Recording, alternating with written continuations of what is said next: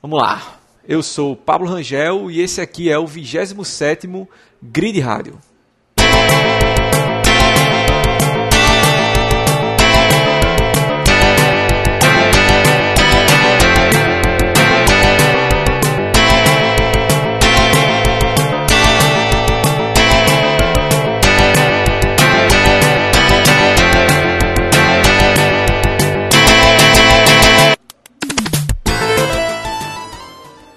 Vamos lá, vamos lá, vamos lá.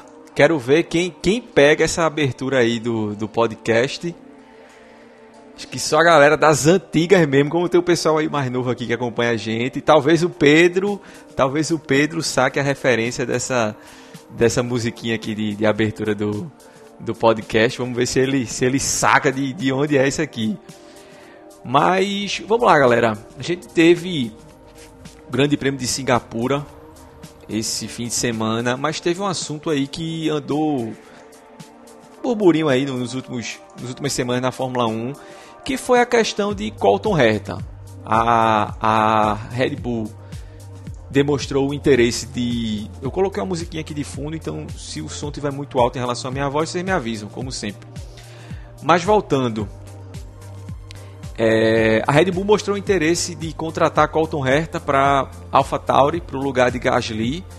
E aí ficou todo aquele zum, zum, porque Herta não tinha os pontos suficientes para a superlicença.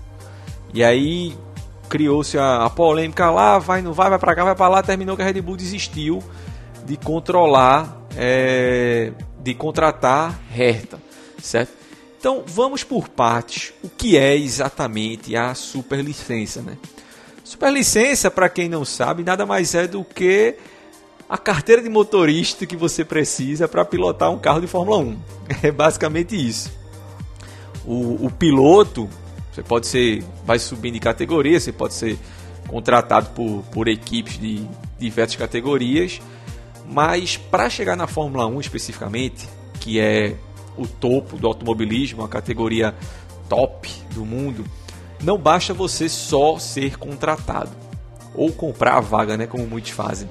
Você precisa da superlicença, que para conseguir a superlicença, essa carteira de piloto de Fórmula 1, essa autorização, como o nome já diz, essa licença para você pilotar um Fórmula 1, você tem que cumprir uma série de, de pré-requisitos. Certo? Esse é o, o, o grande lance da. Ô oh, meu amor, você tá, você tá por aí. Achei que você tava, tava estudando aqui esse, esse momento. Seja, seja bem-vindo aí. Eu tô gravando o podcast. Como nem Rafael nem Gustavo podiam gravar hoje, eu tô gravando o podcast aqui online com, com a galera aqui. Vamos ver quem, quem entrar para acompanhar aqui com a gente. Mas voltando, é, essa é a superlicença, certo? E o que é que o piloto precisa para ter a superlicença, para conseguir a superlicença, né? É, é um sistema novo, razoavelmente novo. Então, assim, vamos voltar um pouquinho no tempo. Eu vou falar primeiro como era o sistema antigo. Houve uma mudança, e por um motivo bem específico essa mudança, e como é o sistema atual, né? Antigamente, para um piloto conseguir a superlicença, era se não é que seja mais fácil, era um pouco diferente o, o, o critério. Ele precisava terminar no top 3 ou da Fórmula 2, que na época era a Fórmula 3000, depois virou a GP2, né? Ou a Super Fórmula, que é a é o equivalente à Fórmula 2 do Japão, né? Já foi chamada de Fórmula Nippon, hoje é formada de Super Fórmula. Ou você ser um top 4 na Fórmula Indy. Ou também você ser campeão é, europeu ou regional de Fórmula 3.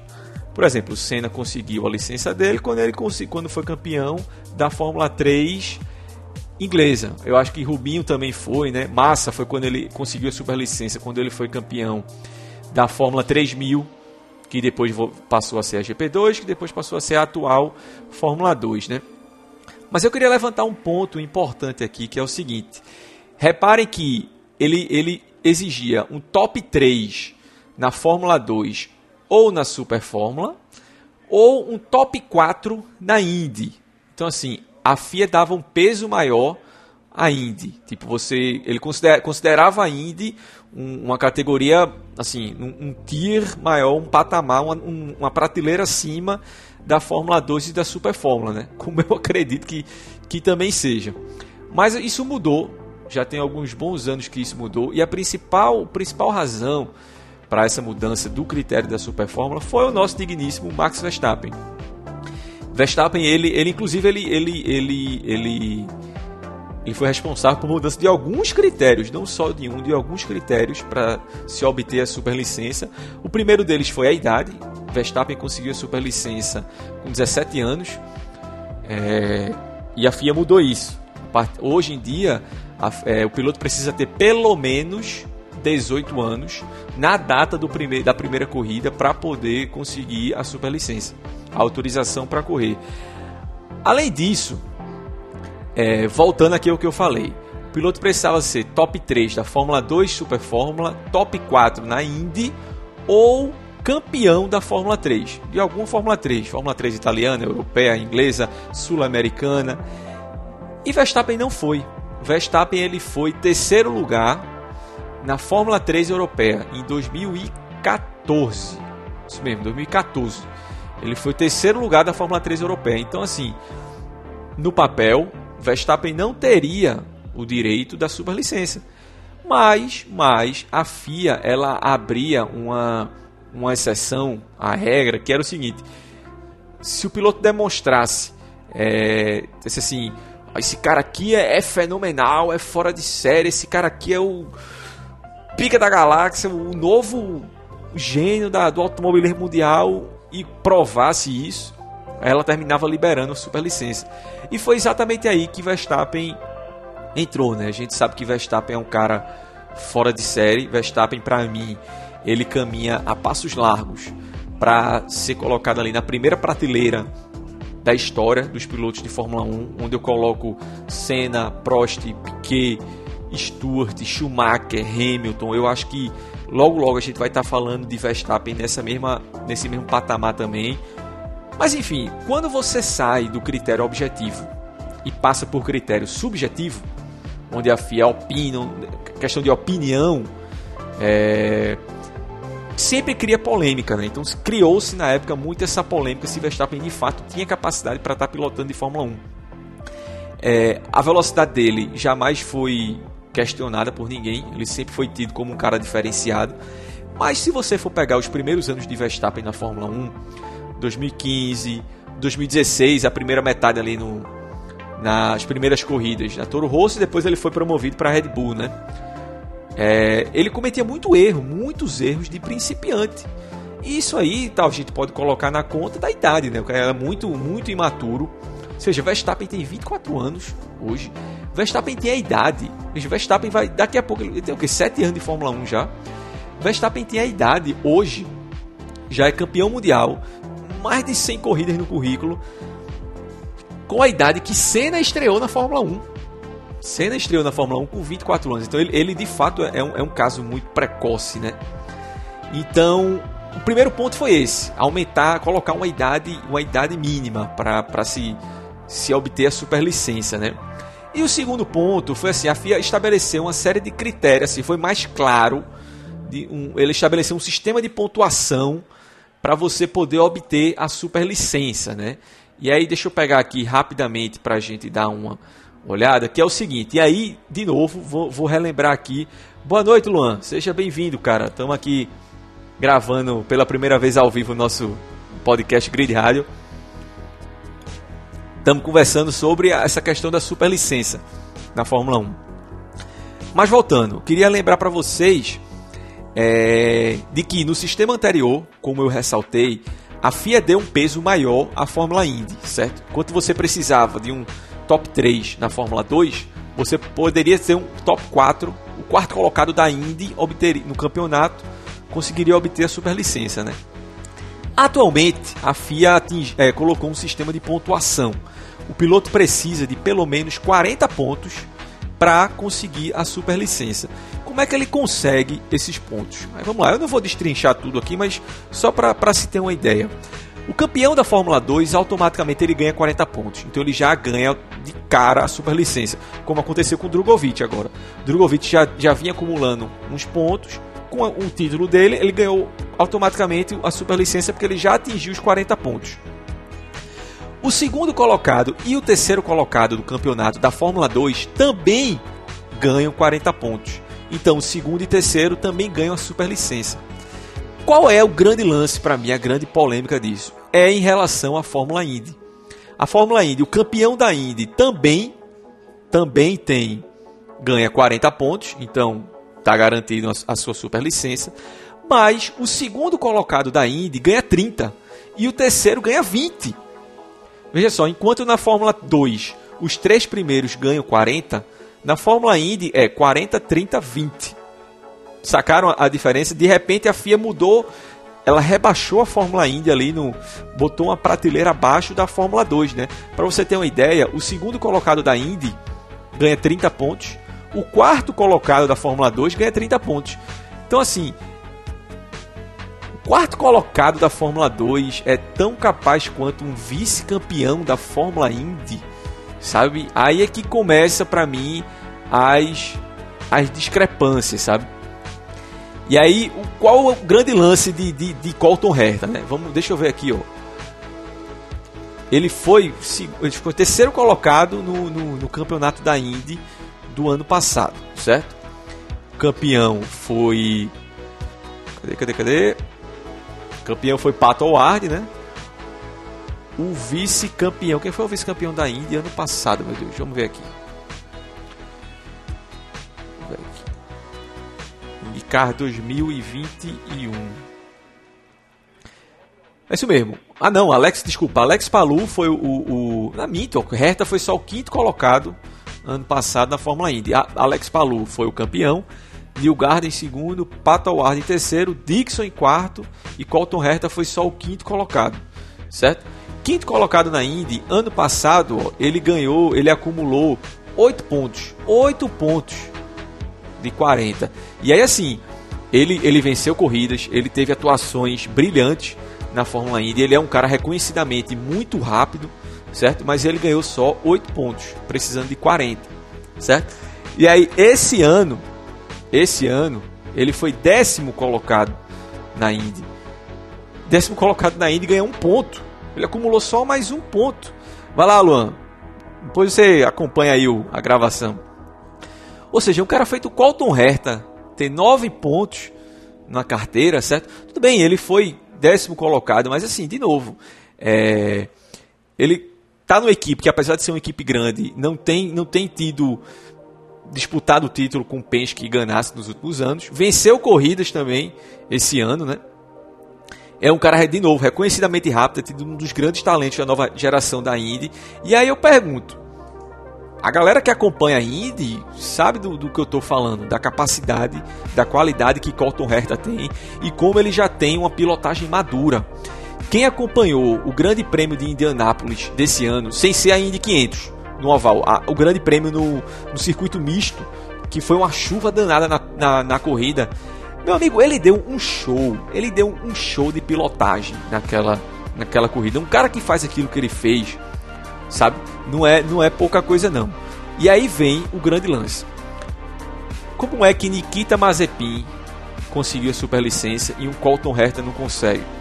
Como é que o Nicolas Latifi consegue uma superlicença e Colton Herta não consegue? Vou mais além, Mick Schumacher. Mick Schumacher, sabe, obviamente ele é melhor, mais piloto que, que Mazepin, mas que, é que ele já mostrou, sabe? Ele tá comendo couro esse ano com, com Magnussen, que é um cara muito mais experiente. Pedro, lembrando que o esquema de pontos soma-se os pontos adquiridos nos últimos três anos, com a sessão de 2020, o que por conta da Isso, Pedro, exatamente. Exatamente. Eu não sei exatamente como, como é a questão, do, se você souber explicar aí, de 2020. Tipo, porque assim, teoricamente conta para essa galera os, os, os pontuação de 2012, 2011, ou desculpa, 2022, 2021 e 2020. No caso, ele puxa para 2019, é isso, porque 2020 não conta.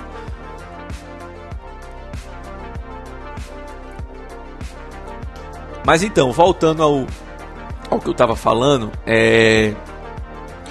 a gente tem que lembrar o seguinte: é, esses dois nomes que eu citei aqui como exemplo, tanto o, o Mazepin quanto o Nicolas Latifi, que são pilotos pagantes, como também é o Lance Stroll, que estão na Fórmula 1. Talvez Stroll a gente possa colocar um degrau ali acima deles, né?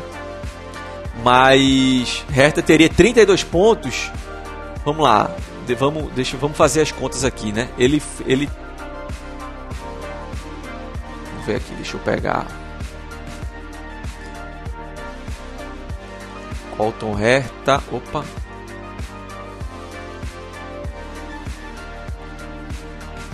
Trinta e dois pontos.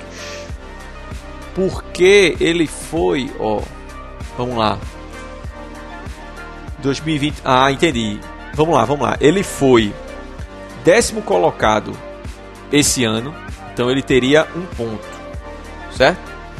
Ele foi quinto colocado ano passado, então ele teria o quinto colocado 8 com 1, 9. Mas ele foi terceiro colocado em 2020. Então ele teria aqui mais 20, 28, ele tem mais outro aqui, um sétimo. É, ok, é isso mesmo, ele termina atingindo os 32, né? O que é relativamente perto do, do, dos 40, né? E aí, assim, isso só reforça o meu argumento. Como é que um cara desse, com 32 pontos, não, não tem essa superlicença e esses outros caras têm? Como eu estava falando, é. Isso, quinto, exatamente, Pedro, isso. É, eles são pilotos pagantes, e assim, eles não são pilotos pagantes na Fórmula 1. Eles são pilotos pagantes desde sempre. E talvez nessas categorias menores, o piloto pagante ele faça muito mais diferença. O, o, o dinheiro do piloto pagante ele faça ainda mais diferença do que ele faz na Fórmula 1, certo? Porque, ó, para você ter uma ideia, é, a gente tem Drogovic, ele quebrou uma hegemonia na, na Fórmula 2 Aqui, ó. Vamos lá. Ele quebrou uma hegemonia esse ano da, da Fórmula 2, que é o seguinte, ele foi campeão pela MP. Vamos lá, Pedro. 2020, em 2020, 2019, sétimo colocado, 2020, terceiro colocado, 2021, quinto colocado. Aí ele vai somando os 32 pontos dele, né? Saquei, isso aqui. É, é ponto pra caramba. Ele, sem contar a experiência, né? Que o cara ganha já em 4 anos de, de Fórmula, de Fórmula Indy, né? Mas vamos lá, deixa eu ver aqui, ó. Eu tava falando aqui do o, o... Sim, o que eu ia falar é o seguinte, a Fórmula 2, ela, o, o Drogovic esse ano com a MP, ele quebrou uma hegemonia, existia uma disputa ali entre a Prema e a RT de ficarem se revezando no título. São as duas maiores equipes da Fórmula 2, então elas ficam se revezando ali, sabe? Então quem o time que chega e tem a Dams também, que é um, é um time grande. Tem, tem o, time, tipo, Mazepin basicamente teve um, um, a Rússia montou um time para Markelov, né? Para Markelov foi, foi campeão, foi vice-campeão, foi da Fórmula do, da, da Fórmula 2. Então assim, o dinheiro termina fazendo muita, muito mais diferença nessas equipes pequenas. Aqui, o Mar, é, foi terceiro colocado em 2016. O time Rússia aqui teve é isso mesmo. Foi, 2016 foi o último ano. Foi campeão. Ele foi terceiro colocado em 2016. 2017 ele foi campeão com o time Rússia. O nome do time é exatamente esse, time Rússia. É basicamente um conjunto de empresário que chegou ali, botou dinheiro e montou a equipe pro cara. A gente já teve isso aqui do Brasil também. Por exemplo, o Piquet, Nelsinho. É, o Nelsinho pai, Nelson Piquet pai, montou a equipe Piquet Sports. Piquet Motorsports na Fórmula 3 e foi até a GP2 com ele, sabe? Uma equipe própria. Ele montou a equipe em torno do filho, para o filho chegar na, na, na Fórmula 1, né? Então, assim, a gente fala muito dos pilotos pagantes na Fórmula 1, mas a gente tem que lembrar que esses pilotos eles são pagantes desde as categorias de base. E é muito mais fácil para eles comprar uma vaga voltando aqui, como eu estava falando, da hegemonia da GP2, da Prema e da RT, é muito mais fácil comprar é, uma vaga numa equipe grande dessa, da, da, da Fórmula 2, do que na, da Fórmula 1, né? Termina sendo muito mais barato. Pedro, então a gente está na entre safra desses pilotos que você falou. Como ele já tinha superlicença, eles não perdem. A ideia é que esse efeito comece a acontecer. Pois é, Pedro. Aí eu acho que entra outro ponto, que é o seguinte eu acho que o atual regulamento da Fórmula 1, com essa questão de teto de gastos, ele vai ajudar bastante nisso. A gente chegou a comentar isso, não foi na, na, na, Não sei se eu comentei isso durante a corrida no WhatsApp com os amigos meus ou se a gente comentou aqui na live de domingo do GP2. Que o teto de gasto você vai nivelando mais por baixo, né? O que eu acho um negócio bacana. Você dá mais chance de quem tem menos dinheiro de ter um orçamento mais próximo de quem tem muito dinheiro, né? Eu até dei o um exemplo, você pegar ali é, os anos de 2005 a 2008, 2009, Toyota e Ferrari eram os maiores orçamentos, beirando ali os 900 milhões de dólares, 900 milhões de dólares. Enquanto você tinha equipe feito Sauber, feito Minardi nem se fala, com orçamento de 200 milhões, 300 milhões de dólares. Tipo, os caras tinham um orçamento às vezes quase cinco vezes maior. Então, quando você bota um limite, não, o limite aqui é sim, vou, chutar um número aqui. O limite aqui é 200 milhões de, de no caso é euro, né? 200 milhões de euros o, o orçamento. Então você dá mais chance, então você tira essa necessidade de pilotos de pilotos pagantes, certo? Isso, comentei na live, não foi, Pedro? Boa. Mas o grande lance, de novo, é. Vamos lá, eles são pilotos pagantes, mas ainda são pilotos ruins, certo? Eu acho que esse critério de pontuação ele é falho por isso. Porque o piloto pagante, ele tem condições. Veja, esse, esse que você falou, Pedro, o que eu concordo 100%, é, ele vale muito para a Fórmula 1, né? De não precisar desses pilotos pagantes. Mas eu não sei se vale essas, as equipes é, das categorias menores, Fórmula 2 e Fórmula 3, vão abrir mão do dinheiro dessa galera, tá ligado? Porque assim, continua sendo fácil para um Latifi da vida, para um Mazepin da vida, despejar dinheiro numa equipe, da, da, numa equipe de ponta da Fórmula 2 e pegar o melhor carro da categoria. E aí vai vencer corrida, vai ser top 3 do campeonato e vai continuar pegando a superlicença, sabe? Eu acho que esse critério ele talvez esse critério de pontuação, eu acho que ele falha muito nisso. De, ele termina é, privilegiando esse tipo de cara, né? O cara vai comprar uma vaga numa, numa equipe de ponta ali e vai. Enquanto, de novo, um resta da vida, sabe, não, não, não, não consegue. E aí, assim, sei, queria dar umas sugestões aqui, algumas coisas que de repente a gente pudesse ver uma mudança assim nessa do critério, né? O primeiro que eu acho que deveria ser é voltar a Fórmula Indy a ter um, um, um patamar igual ou até superior à Fórmula 2, certo?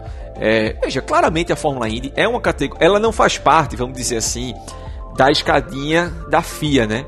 Fórmula 1 topo, Fórmula 2, Fórmula 3, no, no caso agora é, é, é Fórmula 2 Fórmula 3, né, que era a antiga GP2 e GP3, e aí tem as fórmulas regionais, tem a Fórmula 4 italiana, tem a Fórmula 4 europeia, tinha né, a extinta Fórmula 3 sul-americana, mas ainda ela faz parte de uma, de um, vamos dizer assim, de uma escada à parte, né? Mas claramente ela está uma categoria acima da, da, da GP2. Você não vê, é raríssimo, raríssimo, você vê um piloto sair da Indy e ir para a GP2. Mas você vê muito piloto da Fórmula 2, desculpa, você vê muito piloto saindo da Fórmula 2 e indo tentar o sucesso da Fórmula Indy, porque para ele isso é subir um degrau. Talvez não seja o degrau que ele queria subir, sair da Fórmula 2 para a Fórmula 1, mas sair da Fórmula 2 para a Fórmula Indy é subir um degrau, certo? Eu acho que a Indy está um patamar, é uma categoria é mais rápida, os carros são mais difíceis, é, o nível é, é, altíssimo. Hoje em dia o nível da Indy é, é altíssimo. Eu acho que pô, tem um episódio que eu quero muito falar, com fazer um dia, que é pilotos que não estão na Fórmula 1, que não estiveram nos últimos, sei lá, 10, 20 anos e que tem condição de teriam condições de estar. E eu acho que o grid da Indy é fortíssimo. Tem muito piloto ali na Fórmula Indy que teria vaga na Fórmula 1, sabe? Aí o seu argumento vai para um problema estrutural do esporte em si. A verdade é que automobilismo é um esporte caro. Aí, para frear esse problema que você falou, teria que ter um teto de gasto. É verdade, Pedro. Isso é verdade. Isso é verdade. É, assim, isso é irreal, né? Não tem como, como fazer isso. Mas aí, de novo, eu vou chegar aonde, aonde eu quero, né? Eu acho que o primeiro ponto talvez fosse fosse colocar a Indy num patamar acima, certo? Talvez com a mesma pontuação ou até maior do que a, a a Fórmula 2, né? Porque aí Hertha com certeza já teria a superlicença dele, como alguns outros na Indy que eu acho que teriam condições.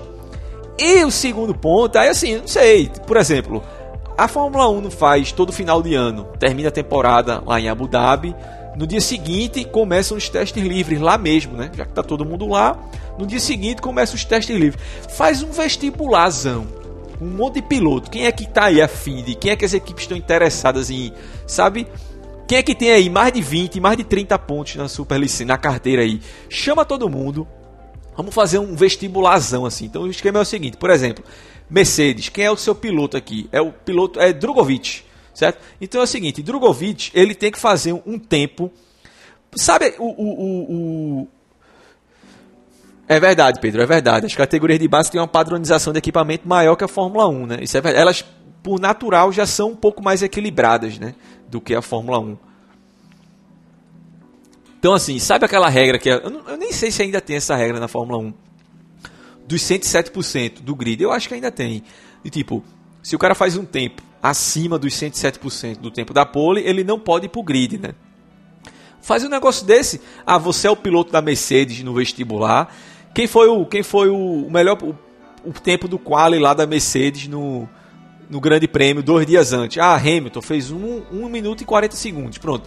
Você tem até 107%, não sei nem quanto dá, oh, 1 minuto e 40 dá, dá 1,47. Você tem que fazer abaixo de 1,47 com o mesmo carro dele, sabe? Para fazer. Por exemplo, o piloto da Haas, que está nesse vestibular, ele teria que fazer os 107% do melhor tempo da Haas no quali, tá entendendo? Porque assim, termina sendo injusto a gente colocar o cara de Haas para um, um, um vestibulando para pegar os 107% da pole, né? Então assim, comparado com aquele carro que ele tá, sabe? Sei lá, de repente faz. As equipes não são obrigadas a abrir vagas que duas vezes por ano, né? Para pilotos, para o terceiro piloto andar propriamente dito na Fórmula 1. Faz um negócio desse, um vestibularzão, sabe? Para no final do ano ou duas vezes por ano. Quem quiser, quem as equipes tiverem interesse aí de, de testar, cada equipe pode pegar dois, três, quatro pilotos e bota essa galera para fazer o vestibularzão, para andar, velho. Bota essa galera para andar. Porque esse é outro grande problema da Fórmula 1 hoje em dia, né? Os pilotos reservas, eles andam muito pouco. É muito complicado. Veja, quantas vezes Pietro Fittipaldi teve a chance de andar? Eu acho que foram dois treinos livres esses anos todos que ele tá ali na terceiro ano dele na Haas, né? Tirando aquelas corridas lá que ele fez por conta do acidente de, de Grosjean no Bahrein, fez duas corridas, né? Mas o que, é que ele teve de, de, de chance de andar? Né? Essa, a Fórmula 1 hoje é muito rígida com isso. Então, assim. É uma forma também de botar essa galera pra, andar, né? Pedro, existe um fator importante. A Fórmula 2 e a Fórmula 3 são filhotes da FIA. É um patinho feio na lagoa aí. E a politicagem da FIA. É, tem isso também, Pedro. Tem, eu acho que tem isso também. A FIA de. de, de como eu falei, né? Faz É uma categoria FIA, né? Fórmula 1, Fórmula 2, Fórmula D, Fórmula E também. Fórmula E é uma categoria da FIA. O Mundial de Endurance do EC também é uma categoria da FIA. A Indy não é, né? A Indy não é uma categoria FIA. A, mas essa questão da, da politicagem tem, tem um ponto que eu queria tocar também, que é o seguinte. Colton Herta é americano, certo? A Fórmula 1 namora com os Estados Unidos há muito tempo. Estados Unidos é o maior mercado automobilístico do mundo. Os caras são apaixonados. Exato, exatamente, Pedro. O ponto positivo é ganhar o mercado dos Estados Unidos. Era exatamente isso que eu ia falar. É o maior mercado automobilístico do mundo. Os caras são fanáticos por, por, por automobilismo. Irmão, os caras têm categorias gigantes. Uma categoria do tamanho da Fórmula Indy. Do tamanho do que a NASCAR é lá, sabe? Os caras têm um campeonato de endurance próprio, porra.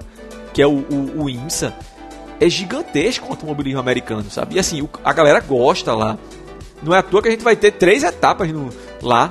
Tem o circuito, tem Cota, tem a, a, pista de Miami, vai ter a pista de Las Vegas agora. É, Circuito das Américas todo ano tá batendo recorde de público. Os caras querem, sabe? Os caras querem conquistar o dinheiro, o mercado americano, né? Não é à toa que assim, a, quem é que manda, quem é a dona da Fórmula 1 hoje? É a Liberty Media. Apesar de ser uma categoria sancionada pela FIA e seguir as regras da FIA, é, quem faz toda ali, toda a parte comercial da, da Fórmula 1, enquanto vamos lá, a parte técnica e esportiva é uma responsabilidade da FIA, toda a parte comercial, de marketing, de imagem da Fórmula 1, quem faz é a Liberty Media. sabe? E a gente viu o sucesso que o Drive to Survive está sendo no Netflix, né? Quantidade de gente que tem atraído para a Fórmula 1 o Drive to Survive. Então, assim, me termina sendo um contrassenso também, né? Nada melhor do que você conquistar o mercado americano do que você ter um piloto americano, um piloto bom americano. Não é qualquer coisa, né? Porque o último que teve foi quem? Scott Speed. que coincidentemente também foi uma tentativa da Red Bull, né? Que era uma bosta. Mas Colton Herta, ele tem. Eu acho que ele tem chance, velho, de, de, de, fazer bonito na Fórmula 1, sabe? E ele estrearia, não seria por uma equipe pequena, por uma Williams, por uma Haas da vida. Eu acho que a AlphaTauri é um pouco mais que isso, né? Ele teria um pouco mais de chance de mostrar serviço ali.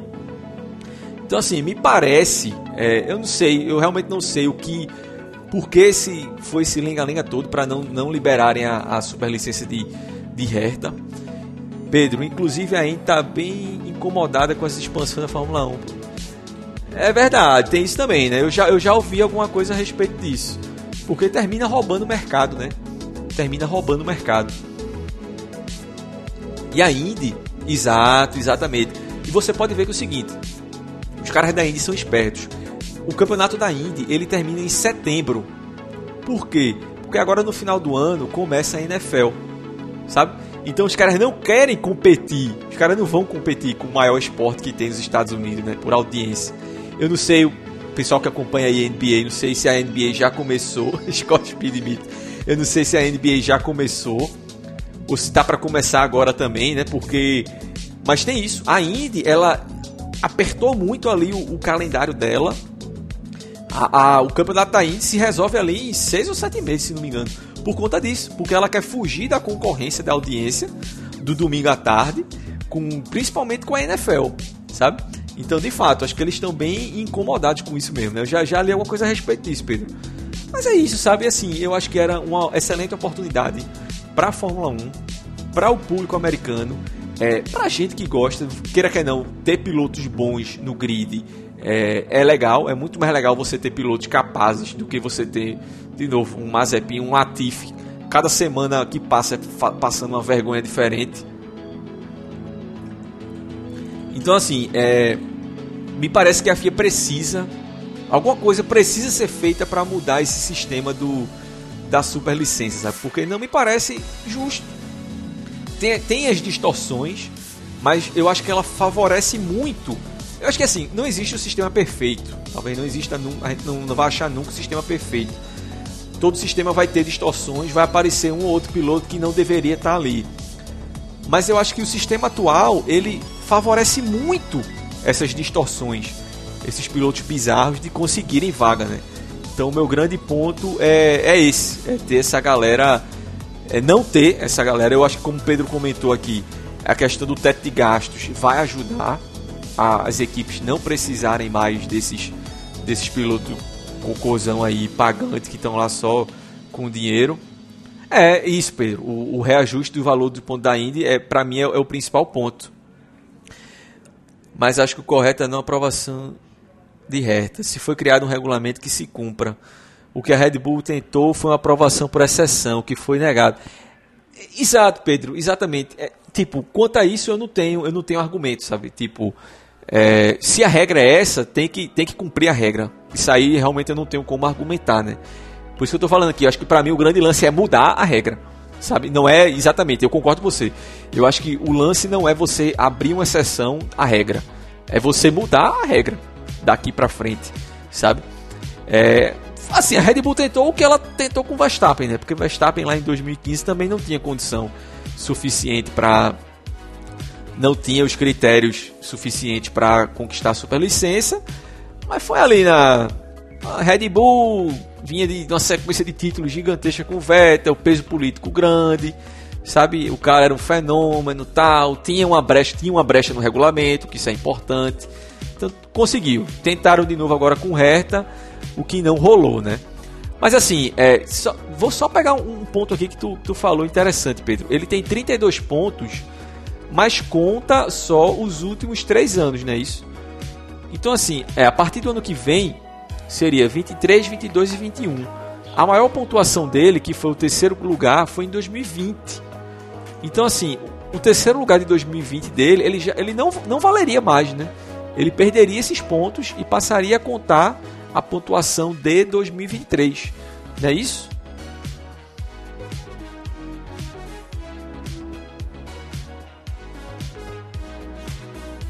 Total de pontos ainda é quarta na lista. Isso é um absurdo, pô. Você colocar a Indy como, como quarta da lista. Sabe? Eu, eu acho que é o seguinte: esse negócio da, da dos três temporadas anteriores. É isso mesmo. Então assim, isso é, isso é, sabe, vai, vai criar um problema aqui porque Colton Herta ano que vem vai valer o, a pontuação dele 2023, 2022, 2021. A maior pontuação dele até agora é o, por conta do terceiro lugar no campeonato de 2020. Ah, entendi. Então 2020 continua valendo, é isso? Tipo, ele pode contar com 2020?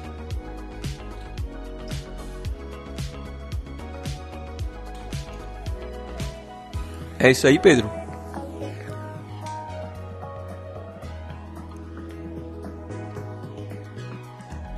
Para papá.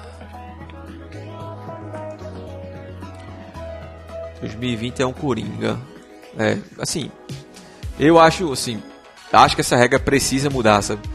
Eu acho que a Fórmula 1 não pode abrir mão, deixar de, de ter um, uns pilotos feito esse, no nível de reta na, na Fórmula 1, não.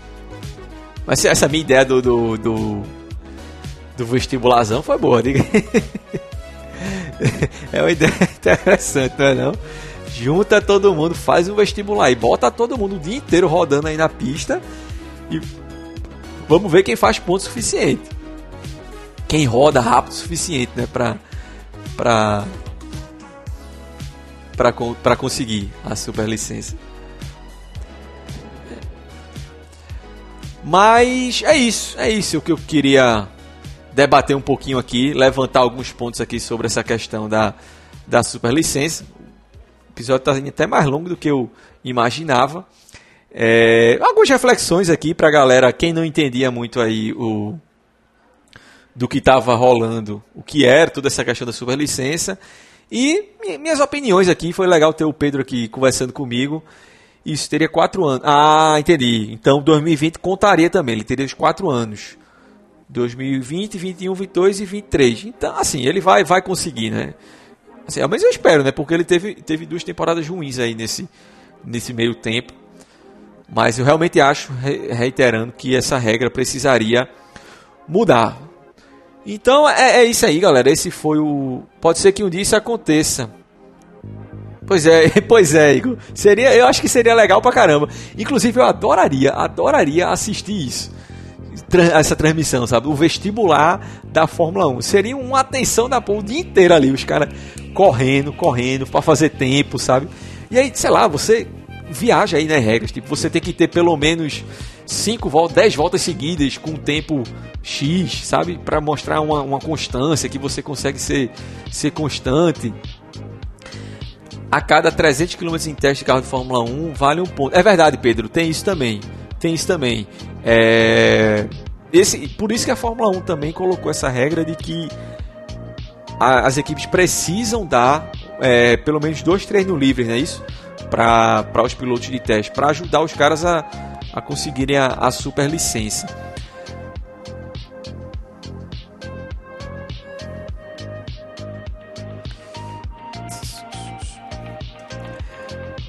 Esta poderia fazer, contudo, outras opções, fazer pontos extras. É, agora sim, ele precisa. Era bom, né? Ver, ver ele participando desses testes também. Não sei. O grande lance é: o cara mora nos Estados Unidos pra estar tá nesse bate e volta. Vai pra vai para a Ásia, as coisas da Ásia, vai para a Europa, para corridas na Europa, enquanto o cara tem que seguir ali também o calendário dele na, na Fórmula Indy, isso é, isso é complicado, né?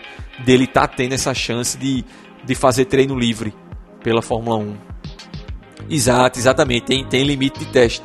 Foi como eu comentei, né? Hoje em dia o piloto de teste, o piloto reserva, ele anda pouquíssimo, pouquíssimo. Como eu dei o, o exemplo de, de, de Pietro, né? que já vai o quê? Pro terceiro, quarto ano dele na Haas e andou pouquíssimo.